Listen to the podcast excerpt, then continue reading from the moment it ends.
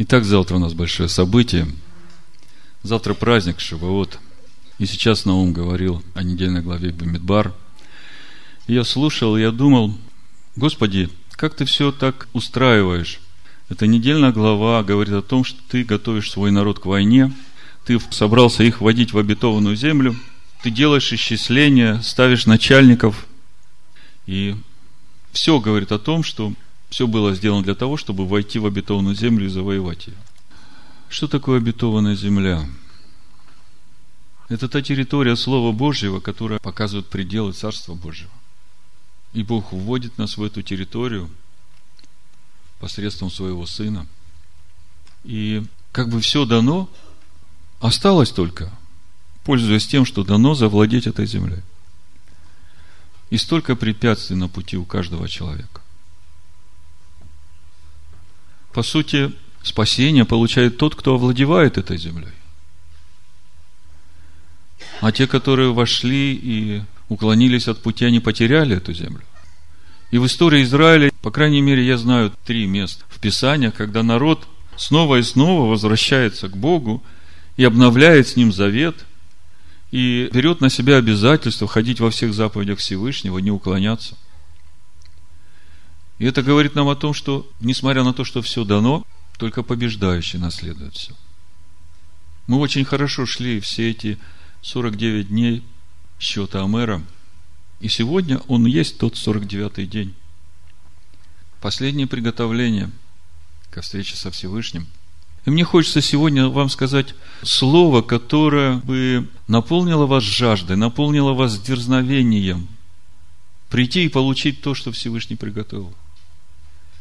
Мне даже хотелось, чтобы это сегодня уже здесь началось. Чтобы вы сидели, не зевали, а чтобы вы сидели, горели Его солнцем, Его светом, Его жизнью. Чтобы это видно было в ваших глазах.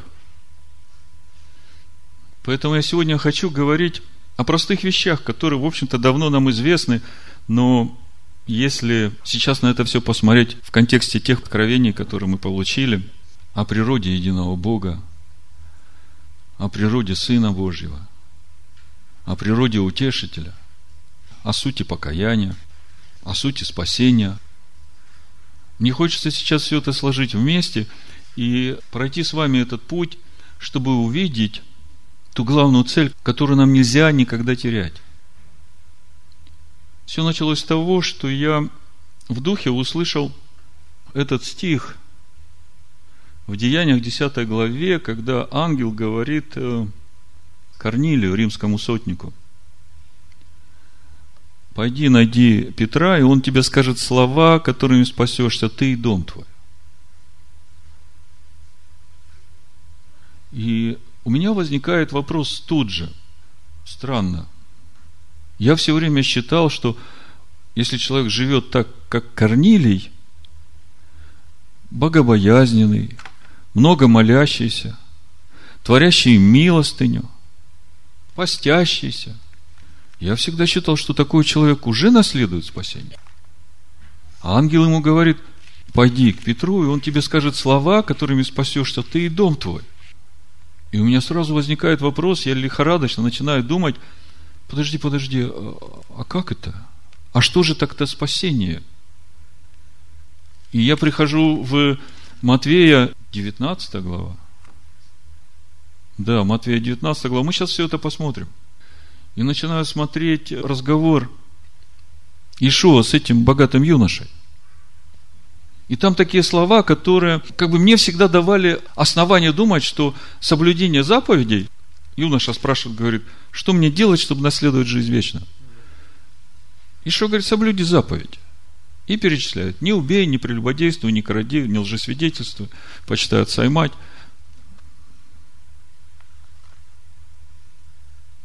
И он говорит, я это с детства делаю. Если посмотреть Евангелие от Луки и Евангелие от Марка, и сравнить с тем, что написано в Евангелии от Матвея, то меня все время удивляло это единогласие учеников, которые после всего, что он сказал, с удивлением спрашивают, а кто же может спастись? То есть мне как бы казалось, что там вопрос со спасением э, решен. И в итоге весь сюжет не стыковался. И когда я начал смотреть так более внимательно уже у Марка это же место, разговор Иешуа, у Луки это место, разговор Иешуа, и я там вижу, что Иешуа говорит, что вот ты освободись от этого богатства своего, и приходи и следуй за мной. И у меня вот эти слова «следуй за мной», они начинают мне что-то говорить. Матвея 10 глава, кто идет за мной и без стойки казни, помните? Да смотрю, у Марка там как раз и написано – следуй за мной, взяв свой крест. И меня как-то это все не складывается с тем, что у Матвея написано. Ишо говорит, если хочешь быть совершенным, то тогда раздай все имение нищим, и приходи и следуй за мной. И я думал, ну, ну не обязательно же быть совершенным. Ну, хоть бы в это Царство Божие попасть. А он же говорит, соблюди заповеди и попадешь в Царство Божие. И тут как бы ко мне обратной волной начинают приходить все наши размышления, вот разговор Ишуа с Никодимом. Как бы Никодим богобоязненный человек, благотворящий много, да, помните? Алекс нам рассказывал об Бенгурионе, да. И, и он пришел как бы послужить Иешуа, будучи уверенным, что у него все в порядке. А Ишуа говорит, знаешь, я пришел тебе послужить.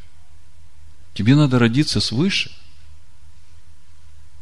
И опять я тут возвращаюсь к Корнилию. И у меня опять эти слова.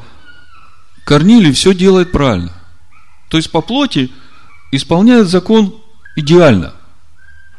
Но я не читаю. Мы потом почитаем, может быть. Или давайте почитаем, чтобы было аргументировано. Давайте почитаем.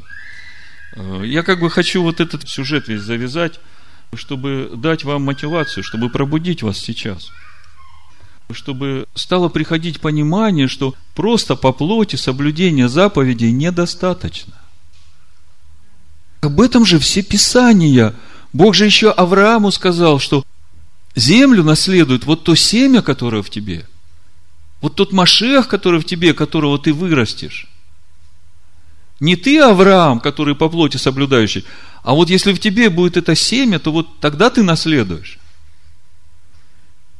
И апостол Павел нам раскрывает суть этого семени. И то, как началось у Авраама, когда он в конце концов понял, что надо себя доверить Богу, и в тот момент ему вера вменяется в праведность, когда он полностью как бы согласился со всем замыслом Всевышнего, отдал полностью себя в руки и сказал, я буду идти за тобой, делать все, слушаться голоса твоего, вплоть до того, что голос говорит, возьми сына, принеси в жертву, он взял и пошел. То есть я как бы постепенно прихожу к этой мысли, которая говорит о том, что просто по плоти соблюдение заповедей Бога не спасает. У Иоанна в третьей главе, в третьем стихе Ишуа говорит Никодиму.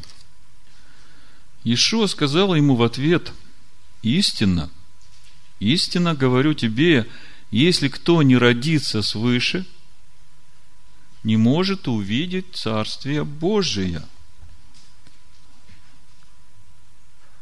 И мы на шестом уроке, сегодня практически это как седьмой урок, завершающий э, школы выхода из Вавилонской блудницы.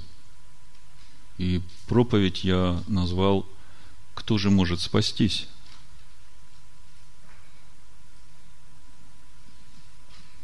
То есть Иешуа здесь однозначно говорит, тот, кто не родится свыше – не может увидеть Царствие Божие. И я могу как бы поставить знак равенства, то есть, если я не рожден свыше, и я не увижу Царствие Божие, то значит, я туда и не попаду.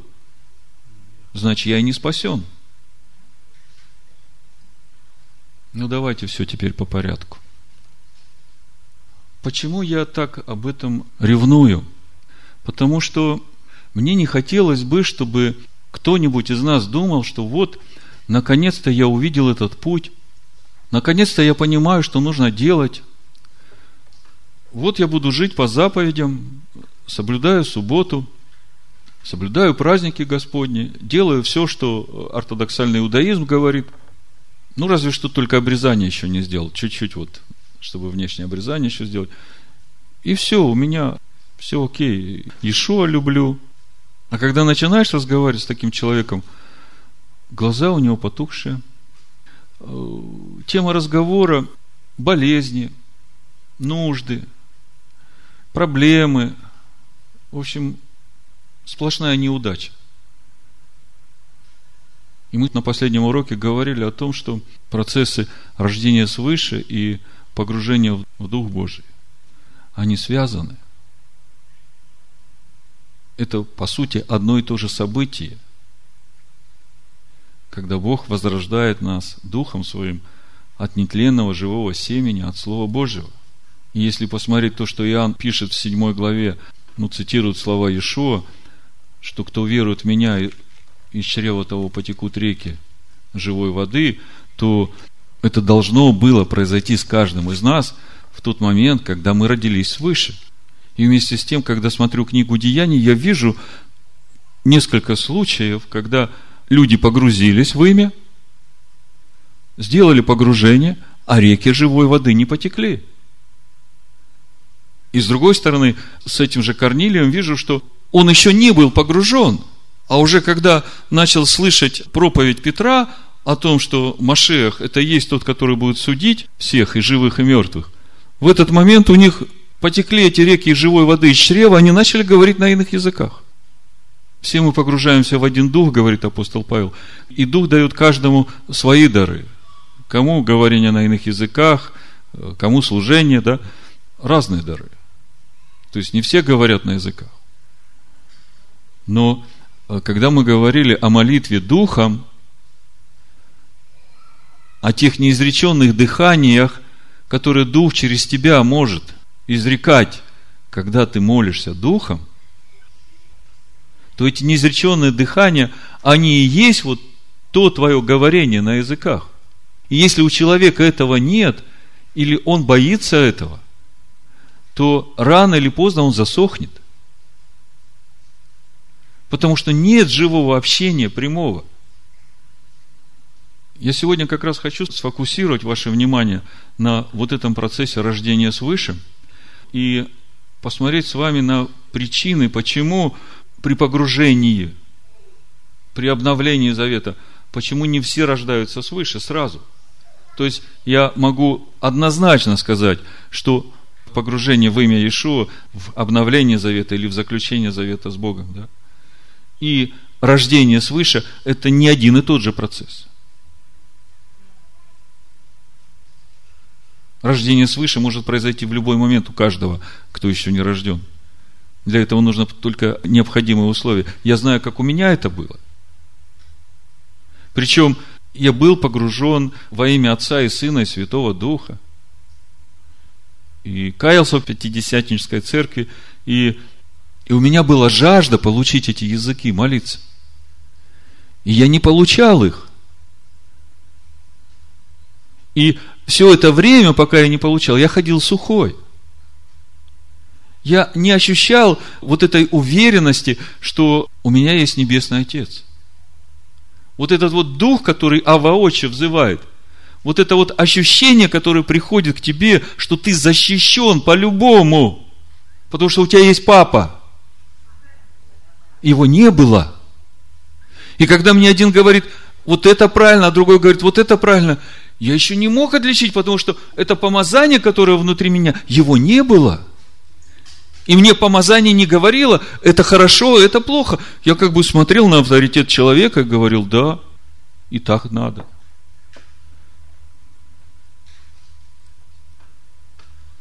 Поэтому я хочу сегодня с вами обо всем этом поговорить.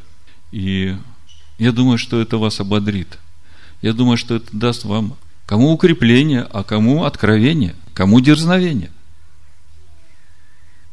Поскольку Бог хочет, чтобы мы вошли в обетованную землю, и чтобы мы ее завоевали. Чтобы вся наша душа стала царством Бога. И начинается это завоевание с возрождения Сына Божьего в нашем сердце. Есть много условий, которые надо выполнить, чтобы это произошло. Так вот, давайте вернемся к Матвея 19 главе, э, к этому разговору богатого юноши с Иешуа. И я вам покажу этот стих, который, э, в общем-то, Дэвид Штерн переводит по-другому. И когда я прочитал перевод Дэвида Штерна, меня тогда сразу отозвалось, да, вот он о чем говорит. И сразу все стало понятно, и сразу состыковались эта история и у Марка, и у Луки. Вот мы сейчас все вместе с вами посмотрим, и вы скажете, да, действительно, как это так раньше мы об этом не говорили. Значит, э, Матвея 19 глава, буду читать с 16 стиха. Заметьте, что буквально 14 и 15 стих речь шла о детях. Пустите детей, не препятствуйте им приходить ко мне, ибо таковых есть Царство Небесное. То есть, буквально через стих до этого речь шла об этой искренней детской вере каждому слову, которое говорят родители. И вот подходит некто, сказал ему, учитель благий, что сделать мне доброго, чтобы иметь жизнь вечную? Он же сказал ему, что ты называешь меня благим, никто не благ, как только один Бог. То есть благ Бог. И Иешуа не называет себя Богом, Отцом. Он передает эту славу Отцу своему. Если же хочешь войти в жизнь, соблюди заповеди. Говорит ему, какие? Ишуа уже сказал, не убивай, не прелюбодействуй, не кради, не лжесвидетельствуй, почитай отца и мать и люби ближнего твоего, как самого себя. Юноша говорит ему, все это сохранил я от юности моей, чего еще не достает мне? Ишуа сказал ему, если хочешь быть совершенным, пойди продай имение твое и раздай нищим, и будешь иметь сокровища на небесах, и приходи и следуй за мной. И вот это вот, если хочешь быть совершенным, как бы меня все время тормозило. Да, Господи, куда мне до совершенного, да? Ну вот заповеди я могу соблюдать, и ты говоришь, что я наследую жизнь вечную, значит, все в порядке. Но на самом деле здесь написано, если твердо решил достичь своей цели. И это как-то совсем по-другому звучит – и когда я начинаю читать, если твердо решил достичь своей цели, то приходи и следуй за мной. И когда я начинаю думать твердо, решил достичь своей цели, мне тут же приходит эта притча Иешуа о том, что надо сесть и посчитать, прежде чем выходить на войну. То есть, в сегодняшней недельной главе Бог делает исчисление народу, который на войну пойдет – а народу надо было бы в это время посидеть и посчитать, готов ли он идти на войну, отказавшись от всего своего. Давайте Лука 14, 28 сразу. То есть вы видите, как акцент меняется. То есть соблюдение заповедей – это хорошо. Но, как мы знаем, совершенство – соблюдение заповедей приходит через Бога, живущего в тебе. Потому что я по плоти не могу соблюдать заповеди Божии так, как ожидает от меня Бог. 14 глава, Иешуа говорит, буду читать 26 стиха.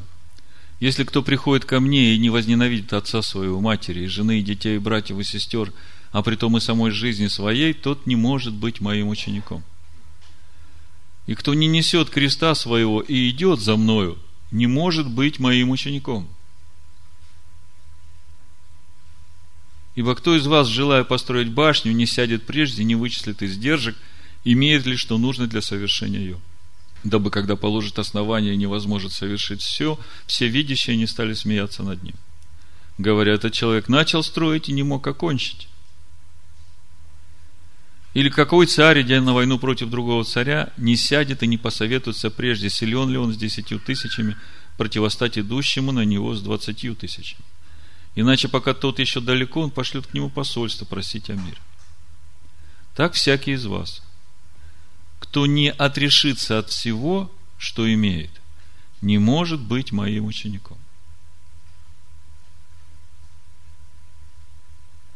Теперь, если с этой притчи вернуться обратно в Матвея, 19 главу, тогда уже становится понятным, о чем Иешуа говорит. Что мне делать, чтобы наследовать жизнь вечную? Он говорит, соблюди заповеди и приходи, откажись от всего, что тебя контролирует, от всех своих богов, отрешись от всего, что для тебя было важным в жизни, кроме меня. А теперь бери свою стойку казни и следуй за мною. Каждый день, постоянно, чтобы, умирая для себя, жить для меня – И это есть тот путь, на который стал Авраам, когда Бог ему сказал, что вот Авраам, это семя уже внутри тебя есть, его надо взращивать. Если ты выбираешь этот путь и говоришь, да, Господи, я готов идти за тобой и нести эту стойку казни каждый день, умирая для себя, чтобы жить для тебя, то вот тут вот начинает происходить то главное преобразование в нас – утверждение Царства Божьего, потому что оно внутри нас есть. Ну, давайте тут же посмотрим, как бы э, с Матвея разобрались. Теперь вы увидите, что у Луки и у Марка, в принципе, об этом же и говорится. И теперь уже вот это, если хочешь быть совершенным, оно не сбивает с толку, потому что там другая мысль. Если твердо решил достичь своей цели. Это то же самое, что побеждающий, который наследует все. Марка, 10 глава, давайте посмотрим у Марка. Ну, все читать не буду. 20 стих. Он же сказал ему в ответ, «Учитель, все это сохранил я от юности моей». Ишо взглянул на него, полюбил его и сказал ему, «Одного тебе не достает. Пойди все, что имеешь, продай и раздай нищим, и будешь иметь сокровища на небесах, и приходи, последуй за мной, взяв крест». Здесь уже как бы мысль однозначно понятна.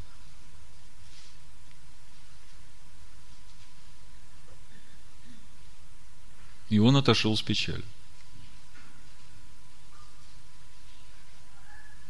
И посмотрев вокруг, Иешуа говорит ученикам своим, как трудно имеющим богатство войти в Царство Божие. Ученики ужаснулись от слов его, но Ишуа опять говорит им в ответ, дети, как трудно надеющимся на богатство войти в Царствие Божие. Удобнее верблюду пройти сквозь игольные уши, нежели богатому войти в Царствие Божие. Они же чрезвычайно изумлялись и говорили между собой, кто же может спастись? Ишуа, возрев на них, говорит, человеком это невозможно, но не Богу. Ибо все возможно Богу.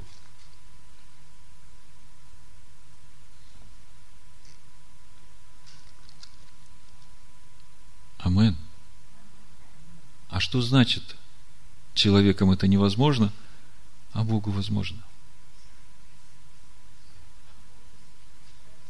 Если человек по плоти будет исполнять эти заповеди и думает, что он уже в Царстве Божьем, Ишо говорит, нет. Это только начало. Если мы посмотрим, э, когда Ишуа говорит о том, что придет другой утешитель, с чего начинается все? Соблюдите мои заповеди. И Отец мой возлюбит вас. И я приду с Отцом, и обитель вас сотворим.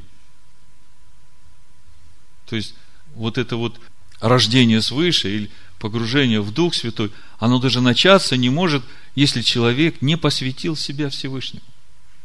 Если человек однозначно не принял в своем сердце вот это решение, да, Господи, как бы там ни было – я готов идти за тобой до конца.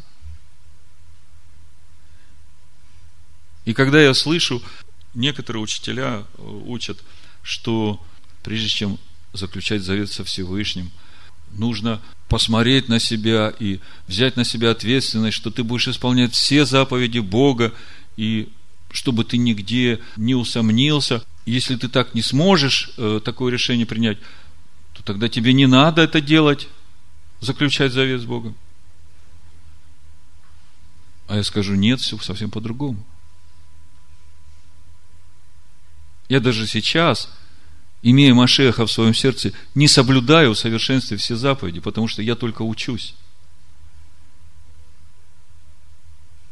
Единственное, что ожидает Бог от меня и от каждого из нас, вот этой веры, которая полностью доверяет себя Всевышнему, как Давид говорит, Господи, я доверил себя Тебе, расширь сердце мое и потеку путем заповедей Твоих.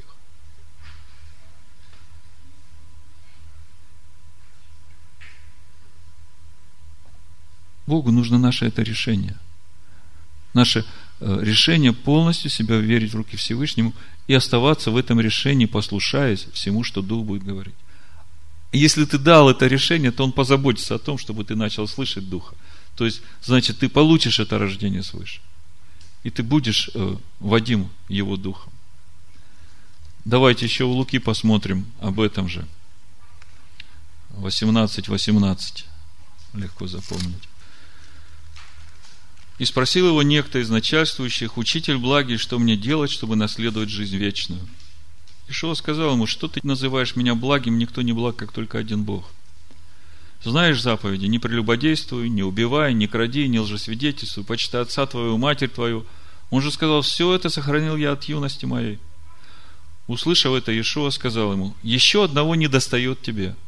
Все, что имеешь, продай и раздай нищим, и будешь иметь сокровища на небесах – и приходи и следуй за мной. Помните, Павел в Римлянах пишет, конец закона – Машех. Дэвид Штерн переводит цель, которая должна привести Тора, это Машех. То есть, все наше познание закона – оно должно привести нас к этим личным отношениям с Богом в Машехе. И эти отношения должны нас привести в полноту возраста Машеха. И все это делает Бог. Ишуа говорит, соблюди заповеди. Помните, в Матвея в 7 главе Ишуа говорит, не всякий говорящий мне Господи, Господи, войдет в Царство Небесное, но исполняющий волю Отца Моего Небесного. А в седьмой главе Евангелия от Иоанна э, Ишуа говорит, давайте прочитаем, 17 стих, кто хочет творить волю Его, волю Отца, тот узнает о всем учении, от Бога ли оно, или я сам от себя говорю. Когда человек всем сердцем желает исполнять заповедь, то он неизбежно приходит к учению Ишуа. К учению о том, каким образом нужно исполнять эти заповеди, чтобы Отец возлюбил тебя, пришел и обитель в тебе сотворил.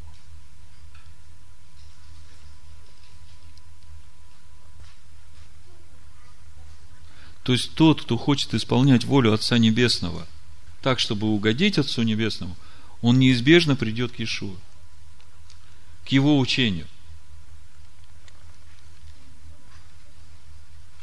Две тысячи лет назад апостол Павел сказал в Деяниях 17 главе, что отныне Бог повелевает всем людям везде, повсюду покаяться. Деяния 17 глава с 30 стиха.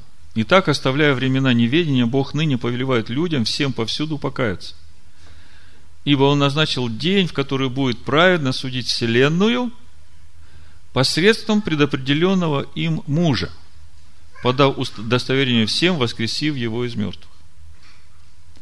Значит, Бог повелевает всем людям покаяться. И когда мы смотрим на крещение Иоанна Крестителя, то погружение, которое делал Иоанн Креститель, мы видим там слова, сказанные Иоанном – сотворите плод, достойный покаяния. Давайте Матвея 3 главу посмотрим.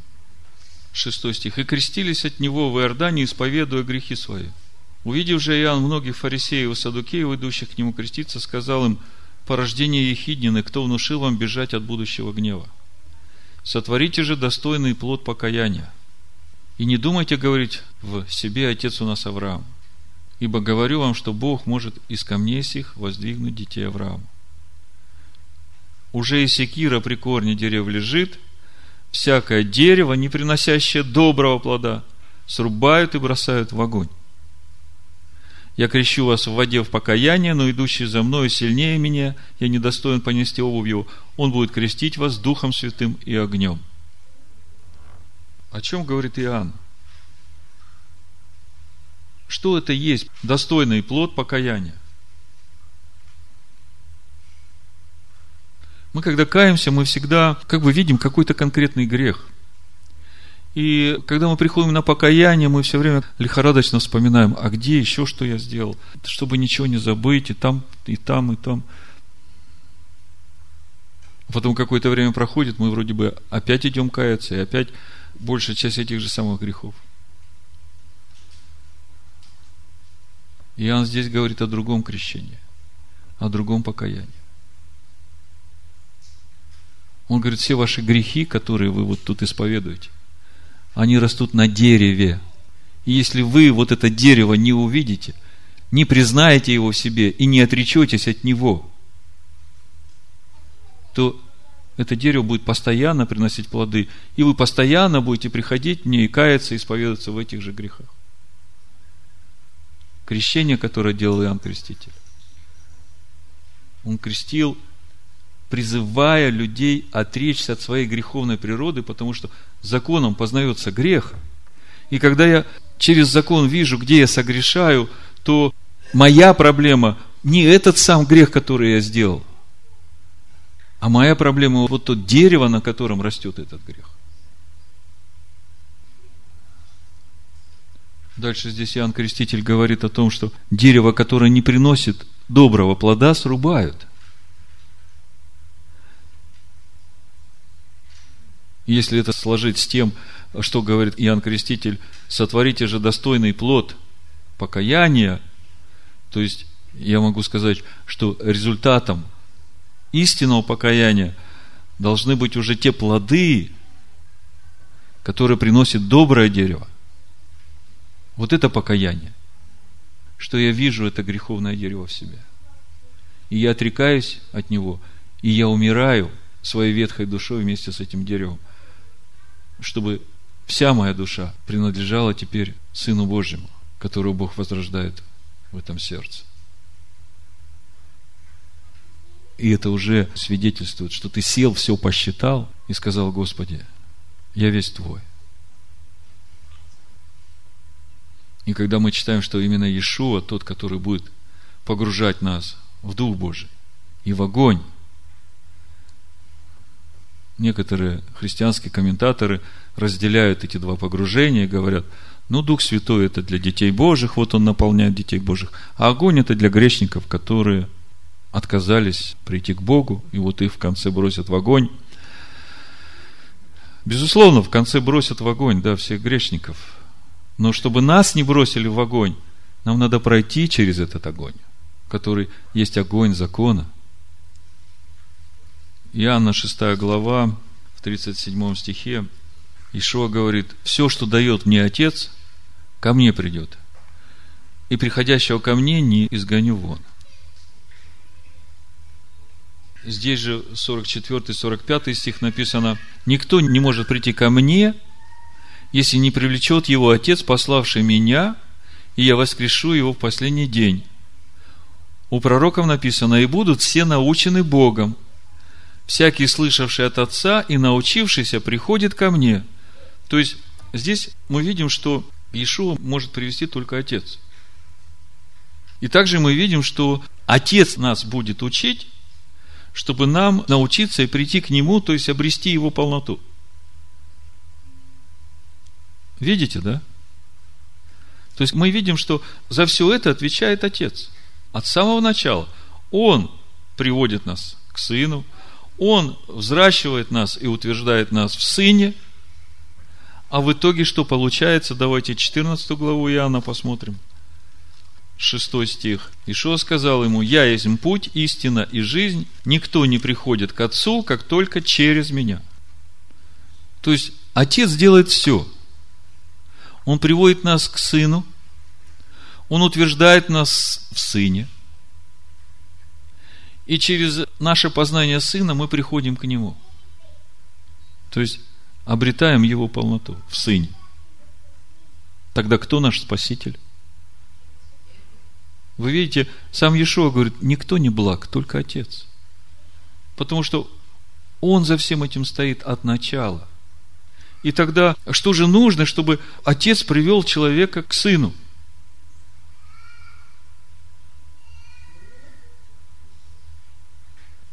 Единственное, что может привести человека к Сыну, это ходатайственная молитва – рожденных свыше, за тех людей, которые еще не рождены свыше.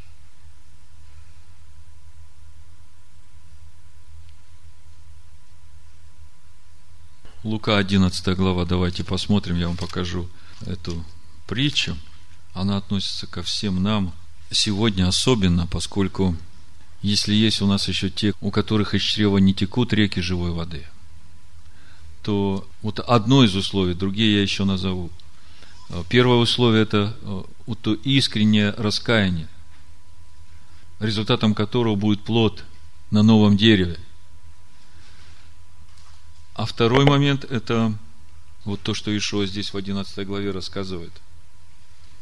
Пятый стих и дальше. «И сказал им, положим, что кто-нибудь из вас, имея друга, придет к нему в полночь и скажет ему, «Друг, дай мне взаймы три хлеба, ибо друг мой с дороги зашел ко мне, и мне нечего предложить ему».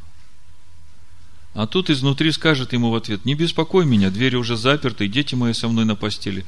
Не могу встать и дать тебе. Если говорю вам, он не встанет и не даст ему по дружбе с ним, то по неотступности его, встав, даст ему сколько просит. Ты когда-нибудь хлеба просил для друга своего, который зашел к тебе в гости, но еще не рожден свыше? Начни просить. Смотрите, что дальше – и я скажу вам, просите, и дано будет вам. Ищите, и найдете. Стучите, и отворят. Просите, ищите, стучите. По-другому это не происходит. И из твоего чрева не потекут реки живой воды, если ты не будешь просить, искать, стучать. Господи, так много плохого говорят о этом говорении на языках – ну, я не знаю. Ну, если ты хочешь, дай мне. Ну, как ты решишь. Но я вам скажу, если вы не можете дать Духу свои уста ходатайствовать через вас, то вы засохнете. Рано или поздно вы усохнете. Вы станете этим богатым юношей, который будет соблюдать все заповеди, будет все хорошо делать, а жизнь течь не будет –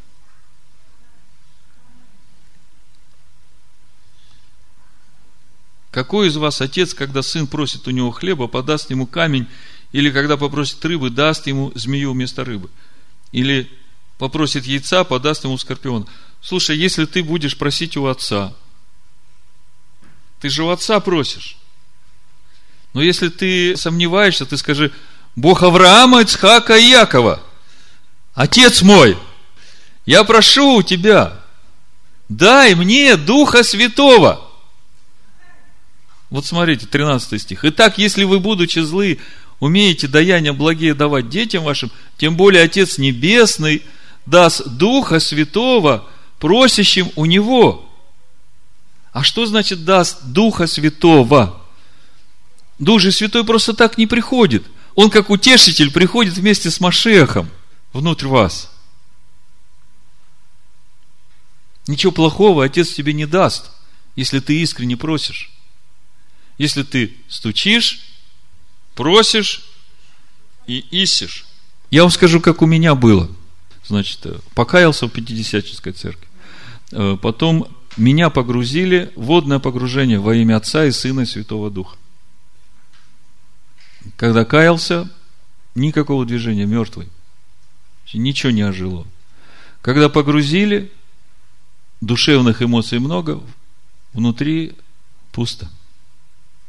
И ничего не происходит. И потом как-то вся церковь начала молиться о том, чтобы все получили крещение Духом Святым и заговорили на языках. Ну, знаете, в пятидесятников это как бы приоритет номер один. И я начал молиться и просить, и начались такие ломки.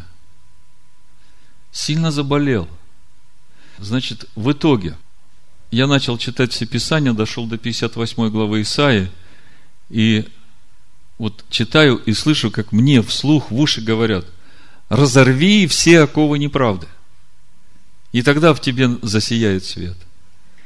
Я начинаю перебирать все оковы неправды, и первое, что меня угнетало, это вот тот долг, который у меня был еще до покаяния, и я его не вернул. Бог сказал, что надо идти и э, признаться, что ты сокрушаешься в этом, что вот так поступил. Я сходил, этот вопрос объявил человеку, человек э, плакал там, не верил, что такое может быть. Он говорит, когда будут деньги отдашь, не переживай, у меня есть деньги. Для меня так сразу камень ушел. Тут же пришло исцеление от моей болезни, которой я полгода болел, не мог ни встать, э, ни работать на больничном, все деньги на лекарства уже потратил. И в один вечер просто вышел на улицу, просто походить, покое, поразмышлять. И я как бы вот э, ищу Бога, и вдруг начинает из меня течь непонятные мне звуки. И это для меня стало таким сладким. Вот это. Так. И я думал, что, ну, минут пять и все кончится. Слушайте, наверное, ну, я не знаю, ну, час, наверное, ходил. Остановиться не мог. То есть, вот по себе я могу сказать, что если человек искренне ищет Бога, то даже если ты крестился во имя Отца и Сына Святого Духа, если ты искренне ищешь Бога, если ты исследуешь Писание внимательно – то какой из вас отец, когда сын просит у него хлеба, подаст ему камень, или когда попросит рыбы, даст ему змею вместо рыбы? Ничего плохого отец тебе не даст. Если ты искренне ищешь Бога, если ты исследуешь Писание внимательно, если ты искренне просишь, и тебе дадут правильного духа, и рождение свыше ты получишь, и он тебя приведет к тому моменту, когда тебе надо будет выходить из этой вавилонской блудницы – Послушайте, вот я вам свидетельствую, что обновление завета с Богом через погружение в имя Ишуа Машеха я совершил, может быть, три года назад. А уже 10 лет учу о выходе из Вавилонской блудницы. То есть, это уже была просто констатация факта. Понимаете? Как Ишуа говорит – нам нужно исполнить всякую правду. И вот это погружение в обновление завета, это тоже нужно. Но это не связано с рождением свыше. Ишо говорит, если вы, будучи злы, умеете даяния благие давать детям вашим, тем более Отец Небесный даст Духа Святого просящим у Него. Просите, ищите, стучите –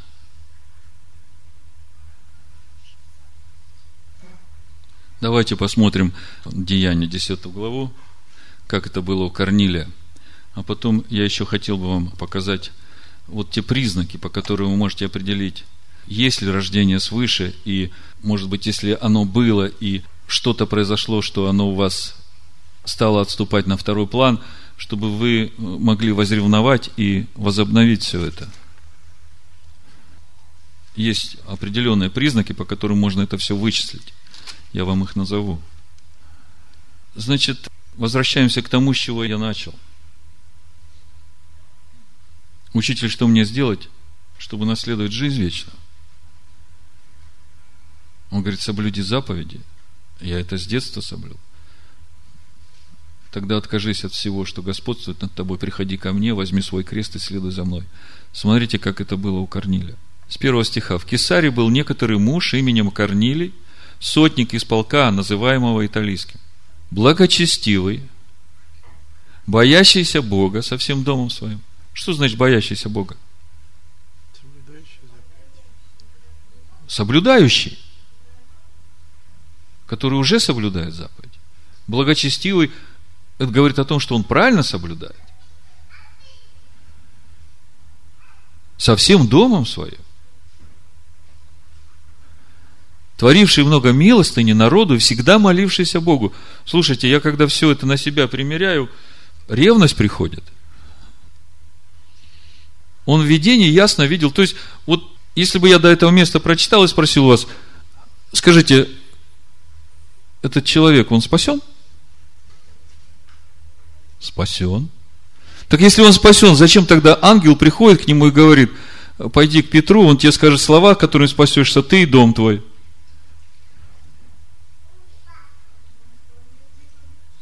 Давайте посмотрим, что же тут происходит. Значит, э, в видении ясно увидел около девятого часа дня ангела Божия, который вошел к нему и сказал ему, Корнилий. Он же взглянул на него и, испугавшись, сказал, что, господин? Ангел отвечал ему, молитвы твои, милостыни твои пришли на память перед Богом. То есть, Бог его знает. Бог знает каждого из нас. Он вникает в дела и мысли сердец каждого человека. Если посмотреть книгу Иова, он трижды обращается по жизни к каждому человеку, чтобы обратить его к себе. Трижды. Значит, Итак, пошли людей в Иопию, и призови Симона, называемого Петром. Он гостит у некого Симона Кожевника, которого дом находится при море. Он скажет тебе слова, которыми спасешься ты и весь дом твой.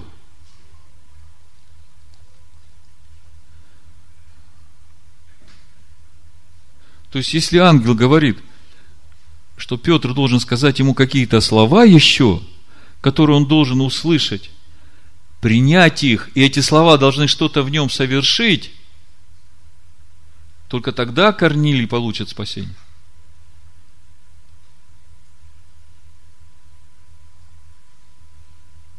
Если переложить вот то, что происходит с Корнилием на диалог богатого юноши с Иешуа, мы как бы видим аналогию – речь об одном и том же. Ну, проведение Петра мы уже много говорили. Петр приходит, ну, 28 стих, и сказал им, вы знаете, что иудею возбранено сообщаться или сближаться с иноплеменником, но мне Бог открыл, чтобы я не почитал ни одного человека скверным и нечистым. Посему я, будучи позван, и пришел беспрекословно. То есть, впервые иудей приходит к язычнику. Хотя язычника этого все знают, и я думаю, немного сотников в то время было в Иудее, которые строили синагоги. А вот об этом сотнике э, старейшины Израиля просят Иешуа, э, помоги ему. Помните, у этого сотника слуга заболел.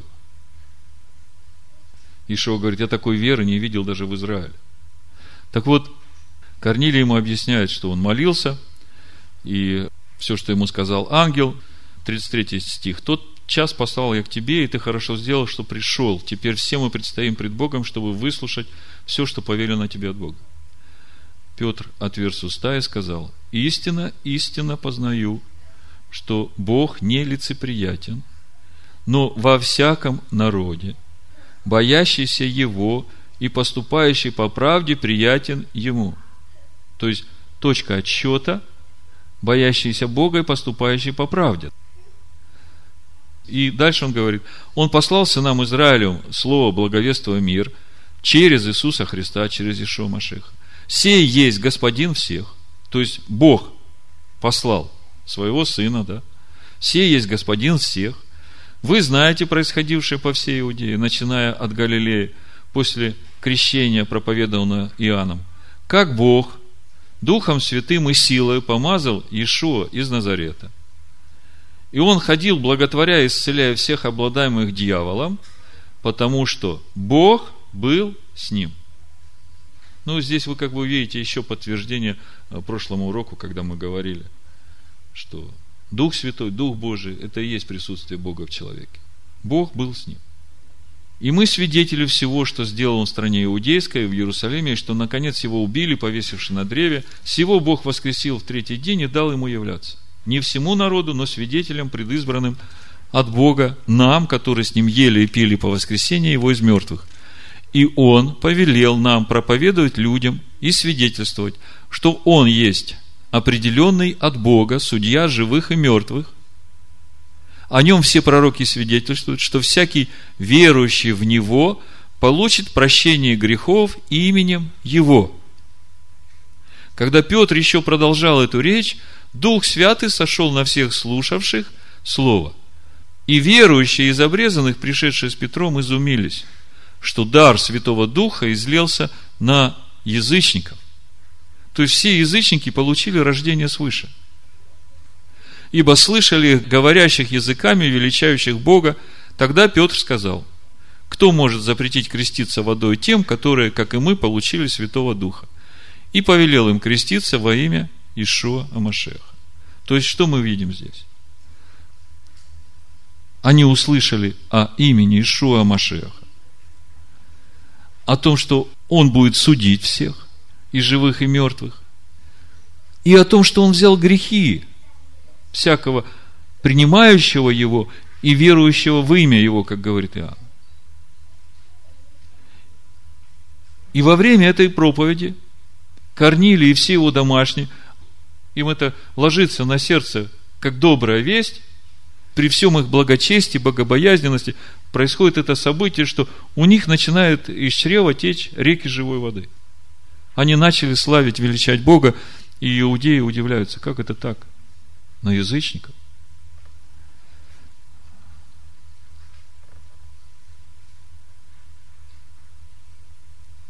В книге Деяний еще два есть места, которые говорят, что не всегда Дух Святый сходит. В Деяниях 8 главе. Филипп проповедовал, все получили погружение, 12 стих, 8 глава Деяний. Но когда поверили Филиппу, благовествующему о Царстве Божьем и о имени Иешуа Машиха, то крестились и мужчины, и женщины. Уверовал и сам Симон, и, крестившись, не отходил от Филиппа, и, видя совершающиеся великие силы и знамения, изумлялся. Находившиеся в Иерусалиме апостолы, услышавшие, что самаряне приняли Слово Божие, послали к ним Петра и Иоанна, которые, пришедшие, помолились о них, чтобы они приняли Духа Святого ибо он не сходил еще ни на одного из них, а только были они крещены во имя Господина Ишуа. Тогда возложили руки на них, и они приняли Духа Святого. То есть мы видим другую ситуацию. Филипп, помазанный Богом, погружает народ, они все принимают эту весть, но Дух не сходит. Почему не сходит? Вот тут одно ключевое слово – в 15 стихе, которые пришедшие помолились о них, чтобы они приняли Духа Святого. Помолились Отцу. Попросили, чтобы они приняли.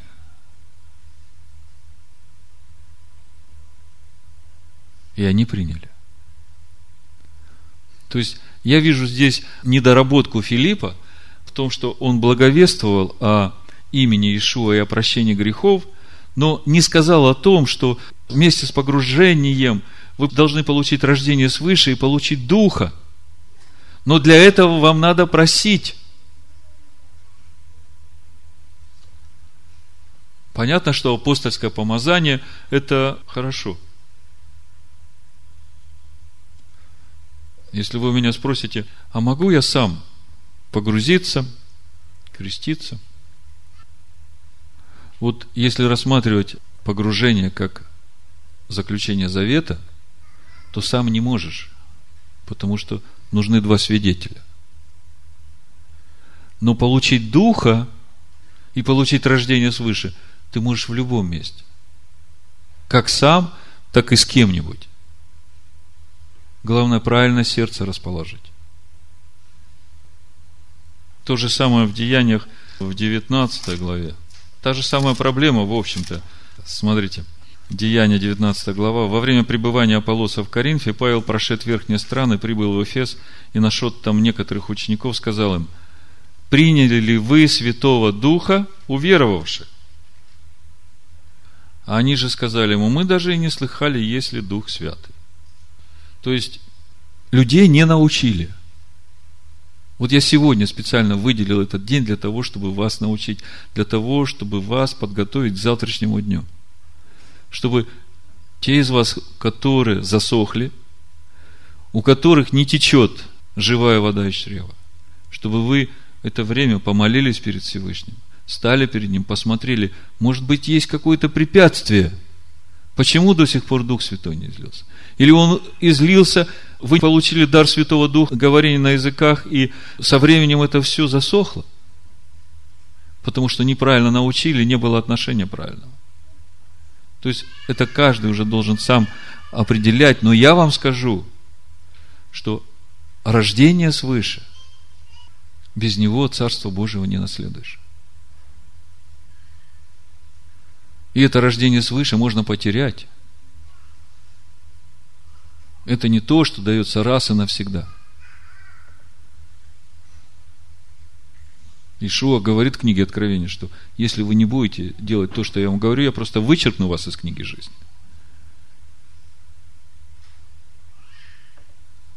Так, ну еще несколько слов о признаках отсутствия рождения свыше. Значит, я буду говорить о признаках отсутствия и вместе с этим сразу о свидетельстве, которое должно иметь рожденного свыше. Значит, когда у человека нет рождения свыше, или, может быть, он его уже засушил, то у такого человека нет ощущения защищенности, которое есть у ребенка, доверяющего своему отцу. То есть нет вот этой уверенности, что у тебя есть отец, который всегда за тебя – в Римлянах 8 главе с 15-17 стих Павел говорит, потому что вы не приняли духа рабства, чтобы опять жить в страхе, но приняли духа усыновления, которым взываем Ава Отче. Сей самый дух свидетельствует духу нашему, что мы дети Божии. То есть, если ты сомневаешься, что ты не защищен, что ты одинок, что у тебя нет отцовства, то нету этого духа сыновства. Потому что Дух Сыновства, Он тебе все время взывает к Отцу. Он тебе дает свидетельство о том, что ты имеешь Отца на небесах. И это, ну, любого ребенка, он без мамы, папы шагу не ступит, да? Вчера приехали э, с Андреем Катей в гостиницу, пока там вещи располагали, Давид там эту всю гостиницу уже весь этаж оббежал, все кнопки, которые можно было нажать, нажал, и в конце зашел в ванную комнату, закрыл снутри дверь и повернул этот э, дверь закрывалку в ванной. И потом дергает ручкой. Мама, папа, откройте дверь. А ручка тоже не крывает, надо обратно повернуть эту защелку. А он-то сообразить не может. Сразу мама, папа. Попал в неприятность.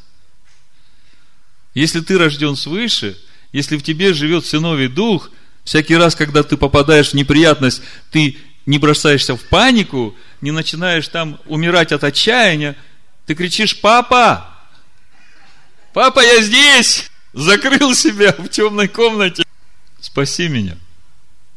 Вот так вот дух сыновства работает. И от того защищенность, от того уверенность, что во всякое время. Другое дело, когда ты его огорчаешь тебе самому сразу плохо становится, потому что дух отходит, и ты тогда самый несчастный человек. И через это ты тоже видишь, что он всегда с тобой. Второй момент, который свидетельствует об отсутствии рождения свыше, это нет водительства. Нет знания, что чему предпочесть. То есть, один проповедник говорит, другой проповедник говорит, третий чего-то говорит, ты всех слушаешь, да, вроде правильно говорят – и не знаешь, кого слушать. Вот помазание, которое внутри уже есть, оно тебе однозначно скажет, ты здесь еще в разуме не знаешь, но сердце твое уже знает все.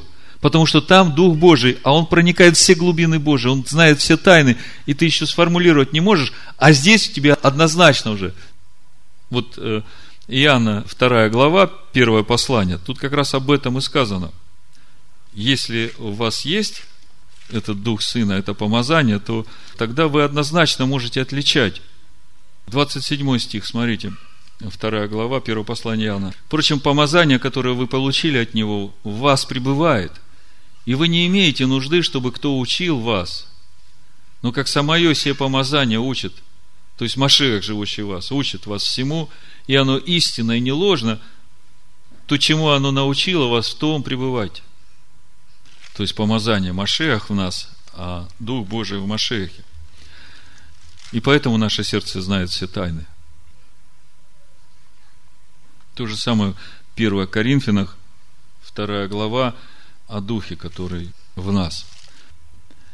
10 стих, 2 глава, 1 послания. «А нам Бог открыл это Духом Своим, ибо Дух все проницает, и глубины Божии. Ибо кто из человеков знает, что в человеке, кроме Духа человеческого, живущего в нем? Так и Божьего никто не знает, кроме Духа Божьего. Но мы приняли не Духа мира сего, а Духа от Бога, дабы знать дарованное нам от Бога. То есть, когда мы рождаемся свыше, мы получаем этот дух. И все знание внутри у нас уже есть. Павел говорит, имеешь веру, имей в себе перед Богом. Не смотри на людей. И то, насколько ты уверовал вот на сегодняшний день, насколько тебе открылось уже, вот в том стой, тому будь верен. И не шарахайся из стороны в сторону, когда кто-то тебе говорит, а что это вы в субботу туалетную бумагу рвете? Что, не знаете законов шаббата? Ну и так далее. Тебя это не смутит. Потому что вот то помазание, которое в тебе. Я всякий раз говорю, Господи, а что ты думаешь? И если он думает, что нет, я это сразу чувствую. А когда да, у меня покой, у меня радость в сердце. Всякий раз можно и нельзя – я у него спрашиваю, я не у, у людей спрашиваю.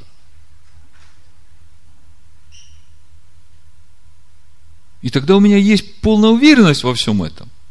Потому что Дух-то Божий все знает. И даже чего я не знаю, может быть, я просто еще здесь не сформулировал, мне еще не открылось, но Дух говорит. Еще один момент.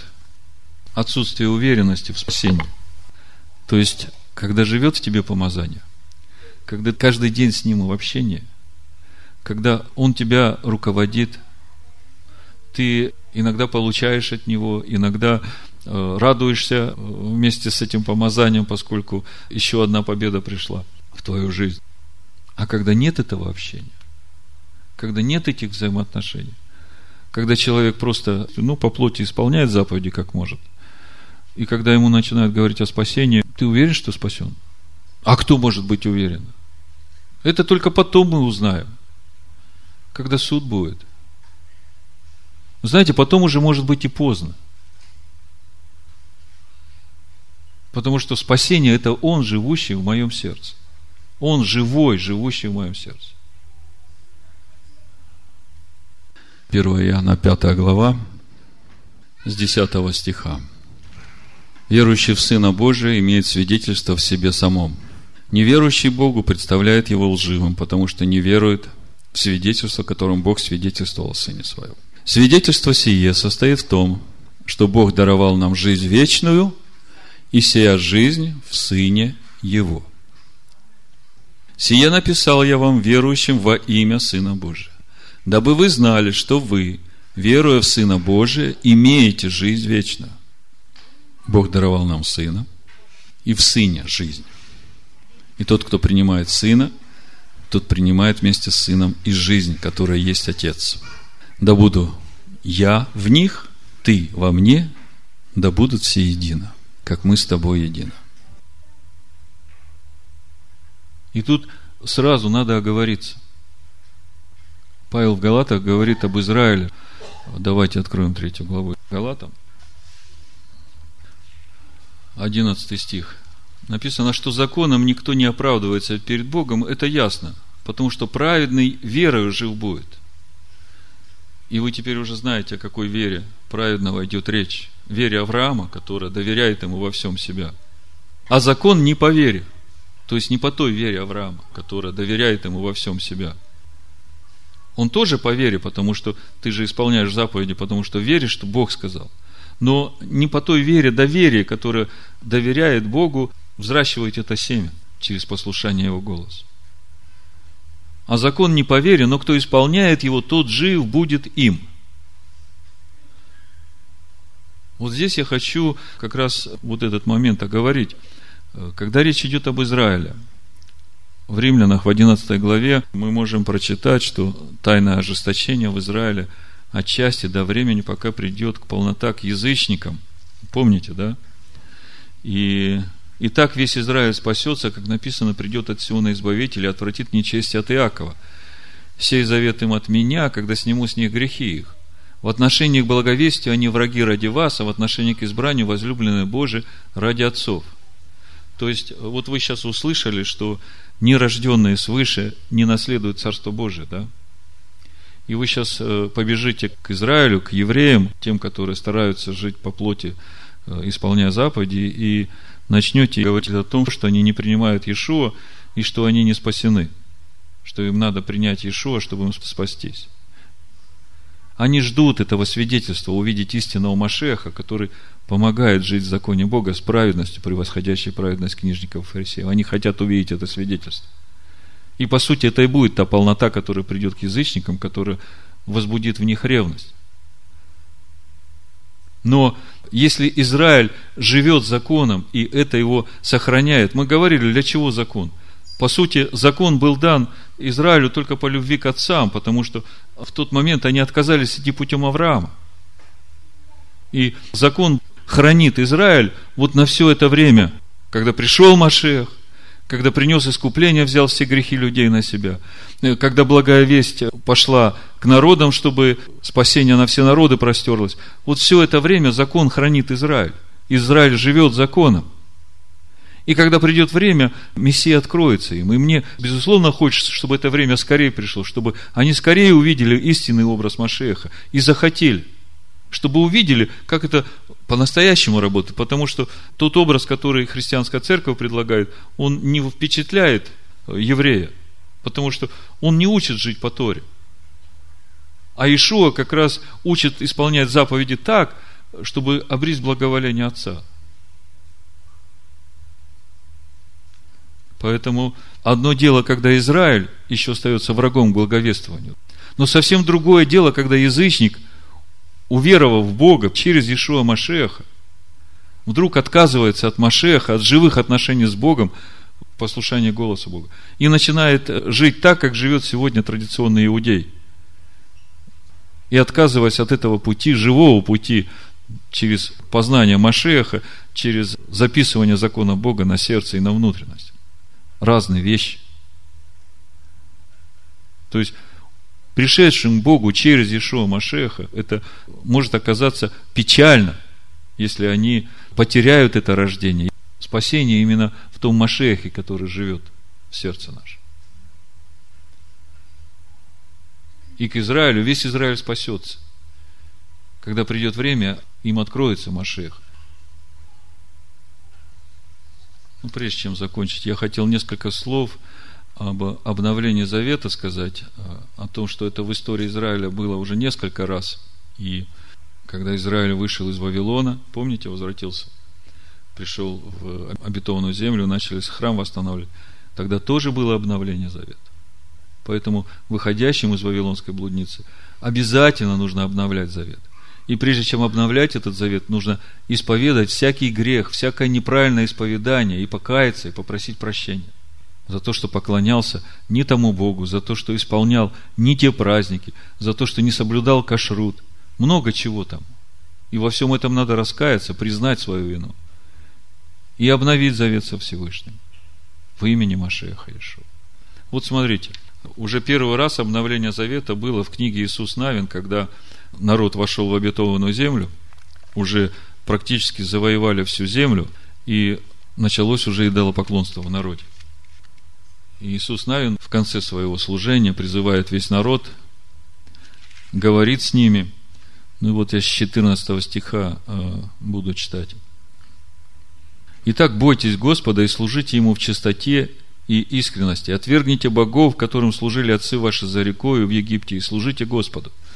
Если же не угодно вам служить Господу, то изберите себе ныне, кому служить, богам ли, которым служили отцы ваши, бывшие за рекой, или богам Амареев, в земле которых живете, а я и дом мой будем служить Господу. Это 15 стих, Иисус Навин, 24 глава. То есть Иисус Навин говорит, вот вы уже вошли в обетованную землю, вы уже даже получили эту землю, и вы вошли сюда в завете со Всевышним – Так изберите сейчас, кому служить, а то уже одни служат тем богам, которым Амареи здесь поклоняются, другие служат тем богам, которым отцы за рекой поклонялись. Что вы делаете? У меня с вами ничего нет общего. Я и дом отца моего будем служить Господу, а вы решите сейчас. И отвечал народ и сказал, нет, не будет того, чтобы мы оставили Господа и стали служить другим богам. Ибо Господь Бог наш вывел нас и отцов наших из земли египетской, из дома рабства, и делал пред глазами нашими великие знамения, и хранил нас на всем пути, по которому мы шли, и среди всех народов, через которые мы проходили. Господь прогнал от нас все народы и амареев, живущих на всей земле. Посему и мы будем служить Господу, Адонаю, тетраграмматон, ибо Он Элогим наш. Ишуа сказал народу, не возможете служить Господу, ибо Он Бог святый, Бог ревнитель, не потерпит беззакония вашего и грехов ваших. Если вы оставите Господа и будете служить чужим богам, то Он наведет на вас зло и истребит вас после того, как благотворил. И сказал народ Иешуа, нет, мы Господу будем служить. Ишуа сказал народу, вы свидетели о себе, что вы избрали себе Господа, служить Ему. Они отвечали, свидетели. То есть Ишуа задает им вопрос, вы свидетели себе, что вы избрали себе Господа, служить Ему? Они отвечали, свидетели. Итак, отвергните чужих богов, которые у вас, и обратите сердце свое к Господу, Богу Израилю. Народ сказал Ишуа, Господу Богу нашим будем служить, и гласа Его будем слушать. И заключил Иисус с народом завет в тот день, и дал ему постановление и закон в Сихиме. Видите, и вписал Иисус слова сии в книгу закона, и взял большой камень и положил его там под дубом, который подле святилища Господня. И сказал Иисус всему народу, вот камень сей будет нам свидетелем, ибо он слышал все слова Господа, которые он говорил с нами. Он да будет свидетелем против вас, чтобы вы не солгали перед Богом вашим. То есть, народ вошел в обетованную землю, еще даже до конца не расселился, уже Иисус Навин чувствует, что народ совсем не туда идет, и снова собирает их и говорит, ну, посчитайте издержки.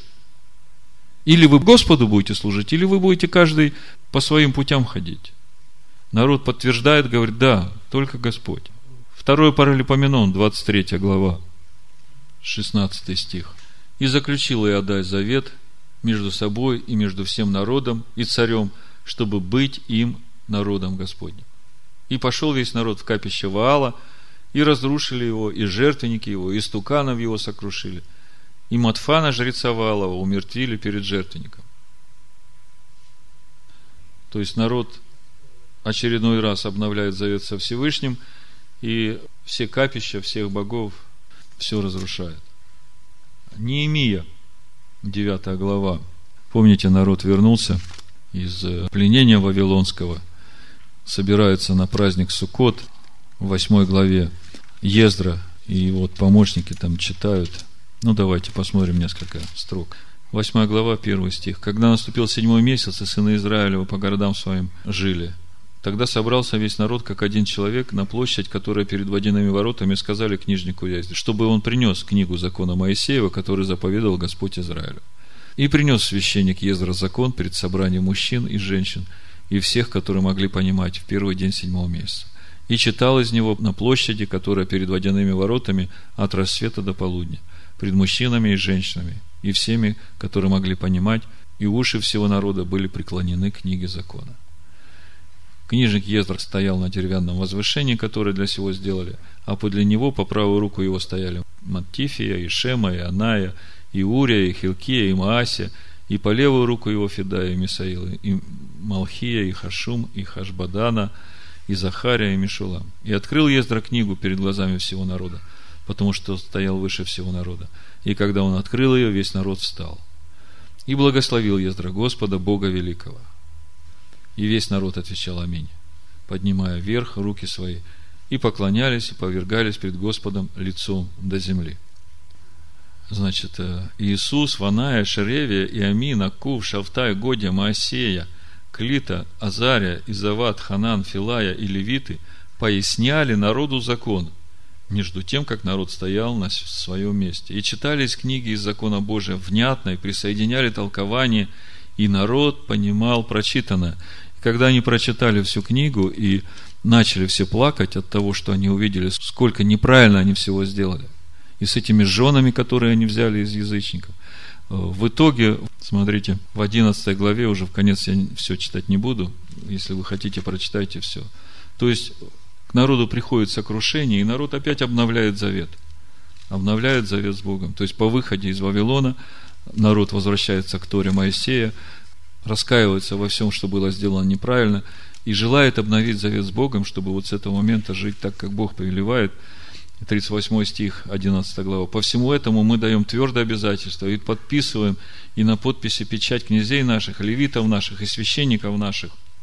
И в 10 главе, в 29 стихе, значит, написано, «Пристали к братьям своим и почетнейшим из них, и вступили в обязательство клятвою проклятием поступать по закону Божию, который дан рукой Моисея, раба Божия, и соблюдать и исполнять все заповеди Господа Бога нашего, и уставы Его, и предписания Его, и не отдавать дочерей своих иноземным народам, и их дочерей не брать за сыновей своих. То есть, вы видите, что в жизни Израиля было несколько раз, когда народ обновлял свой завет, поэтому, когда мы э, начали призывать народ к выходу из Вавилонской блудницы и Э, говорить о том, что нужно обновление завета, то вы должны понимать, что всякая правда должна быть исполнена, чтобы вам э, засвидетельствовать всему духовному миру, что вы отрекаетесь от э, того пути и от всех тех доктрин учений, которыми вас грузили, и вы избираете этот путь, путь закона Божьего, в который вас будет погружать живой Машех, живущий в вас. И по сути все это будет делать сам Бог – Поэтому просто надо довериться Всевышнему.